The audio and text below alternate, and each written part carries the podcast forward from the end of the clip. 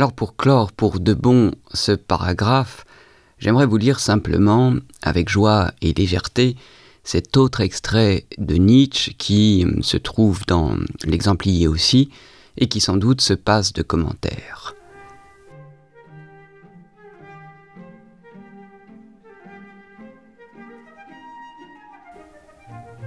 Nous ne sommes pas de ceux qui n'arrivent à former des pensées qu'au milieu des livres. Notre habitude à nous est de penser en plein air, marchant, sautant, grimpant, dansant, de préférence dans les montagnes solitaires ou tout proche de la mer, là où même les chemins se font songeurs. Nos premières questions concernant la valeur d'un livre, d'un homme, d'une musique sont peut-il marcher?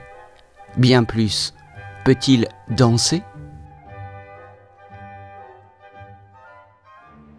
En vous lisant cet extrait de Nietzsche, j'espère que vous sentirez le ton, en quelque sorte, de la philosophie de Nietzsche, qui est un ton tout de même très singulier.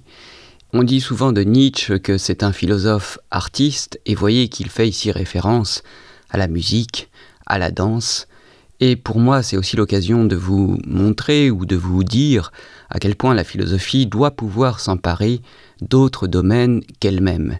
Il n'y a rien qui soit étranger à la philosophie. Et la philosophie doit pouvoir s'emparer de tout un tas de perspectives qui, en apparence, lui sont d'abord éloignées, comme la musique, comme la danse, mais comme tout un tas d'autres choses. Et c'est souvent à partir de ces domaines non philosophiques que la philosophie est sans doute la plus intéressante. Nietzsche lui-même était musicien.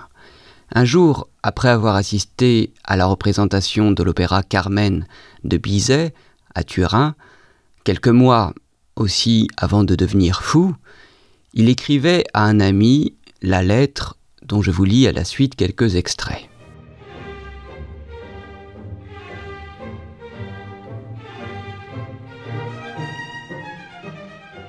J'ai entendu hier, le croiriez-vous, pour la vingtième fois, le chef-d'œuvre de Bizet. De nouveau, j'ai persévéré jusqu'au bout dans un doux recueillement. De nouveau, je ne me suis point enfui. Cette victoire sur mon impatience me surprend. Comme une œuvre pareille vous rend parfait. À l'entendre, on devient soi-même un chef-d'œuvre. Et en vérité, chaque fois que j'ai entendu Carmen, il m'a semblé que j'étais plus philosophe, un meilleur philosophe qu'en temps ordinaire. Je devenais si indulgent, si heureux, si indou, si rassis. Être assis pendant cinq heures, première étape vers la sainteté. Cette musique de Bizet me semble parfaite. Elle approche avec une allure légère, souple, polie. Elle est aimable. Elle ne met point en sueur. Tout ce qui est bon est léger. Tout ce qui est divin court sur des pieds délicats. Première thèse de mon esthétique. Cette musique est méchante, raffinée, fataliste. Elle demeure quand même populaire. Son raffinement est celui d'une race et non pas d'un individu. Elle est riche, elle est précise, elle construit, organise, s'achève. Par là, elle forme un contraste avec le polype dans la musique, avec la mélodie infinie. A-t-on jamais entendu sur la scène des accents plus douloureux, plus tragiques? Et comment sont-ils obtenus, sans grimace, sans faux monnayage, sans le mensonge du grand style? Et encore une fois, je me sens devenir meilleur lorsque ce Bizet s'adresse à moi, et aussi meilleur musicien, meilleur auditeur. Est-il possible de mieux écouter? J'ensevelis mes oreilles sous cette musique, j'en perçois les origines. Il me semble que j'assiste à sa naissance. Je tremble devant les dangers qui accompagnent n'importe quelle hardiesse.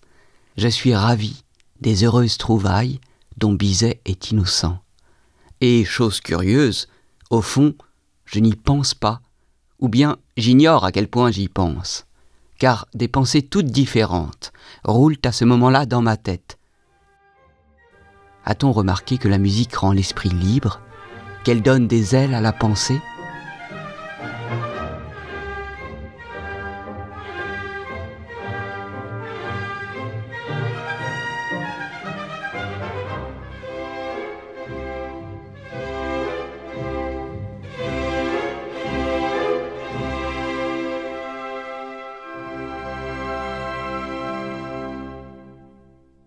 Vous aurez peut-être remarqué que dans cette lettre, Nietzsche n'utilise pas, n'emploie pas le mot de simplicité. Et pourtant, si le mot n'y est pas, je crois que la chose y est, le concept y est. Car quand Nietzsche dit à propos de la Carmen de Bizet qu'elle est légère, souple, polie, parce qu'elle ne manifeste aucunement, je le cite, le mensonge du grand style, eh bien, c'est la simplicité de la musique qui se dit et se vit ici. Une musique classique, en apparence facile d'accès, et pour cette raison, populaire. Une musique de la simplicité, au sens de la sophistication suprême qui nous a intéressés. Et face à cette simplicité, cette pureté, on peut alors, comme Nietzsche, se sentir plus philosophe, un meilleur philosophe qu'en temps ordinaire, et devenir si indulgent, si heureux. Et cela sans y penser, ou bien en ignorant à quel point on y pense, comme il le dit, en ignorant combien notre pensée dans cette expérience se trouve des ailes pour s'envoler légère, simple, comme appelée à rejoindre la grande danse des notes sonnantes. Alors comment continuer à parler de musique sans en écouter? Ce serait là d'une ironie malheureuse. Ce que je vous propose donc à la suite, eh bien, c'est d'écouter un extrait qui me semble bien exprimer cette manière d'approcher avec une allure légère, souple, polie, comme dit Nietzsche. Alors c'est un extrait de la célèbre Habanera de l'opéra Carmen, composé donc par le musicien français Bizet en 1875, et qui est ici chanté par Angela Giorgio.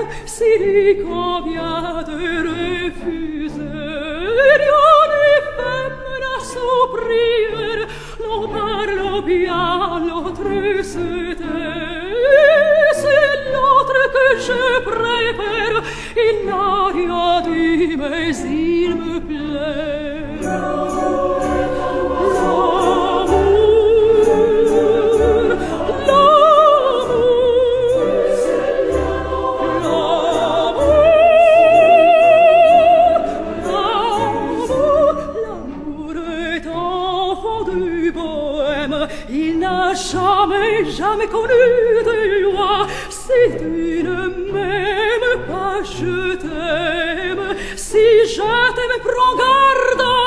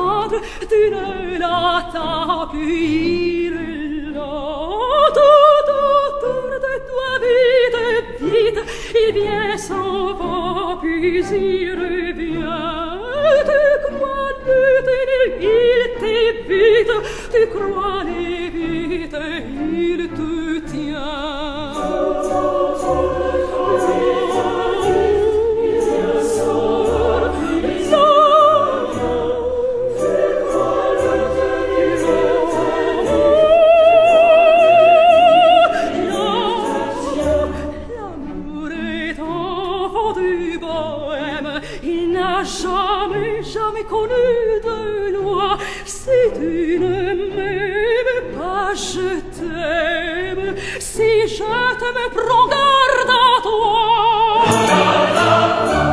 si tu ne m'aimes pas si tu ne